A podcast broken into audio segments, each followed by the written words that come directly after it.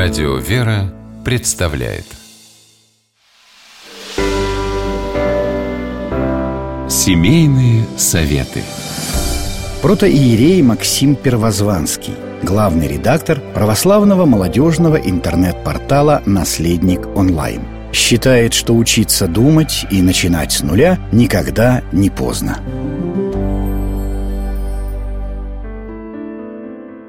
Пришла ко мне как-то одна немолодая, но еще и совсем не пожилая женщина со следующей проблемой. Она воспитывала двоих детей, сейчас дети выросли и живут достаточно далеко от нее, так что каждый день не наездишься. У каждого из детей своя семья, и непонятно, как жить дальше, и непонятно, чем заниматься. Проблема эта достаточно общая. Когда вырастают дети, родители, особенно любящие, те, которые вкладывались в воспитание детей, оказываются невостребованными и ощущают, что жизнь их как бы кончилась. Смысла в этой жизни как будто и нет. Что же делать в этой ситуации? На самом деле, начинать решать ее надо было задолго до того момента, как дети выросли и уехали каждый в свою семью.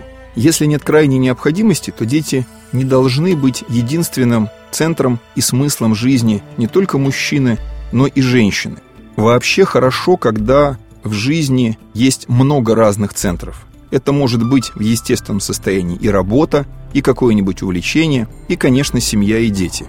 Если же человек живет только ради детей, то с неизбежностью настанет тот момент, когда дети вырастают, и помощь старшего поколения может оказаться невостребованной. Хорошо еще, если можно переключиться на внуков – но и с внуками вы можете оказаться гораздо полезнее вашим детям, если кроме них у вас есть другие смыслы в жизни, увлечения и задачи. Поэтому старайтесь не забывать о своей собственной жизни, развивая разные стороны собственной личности.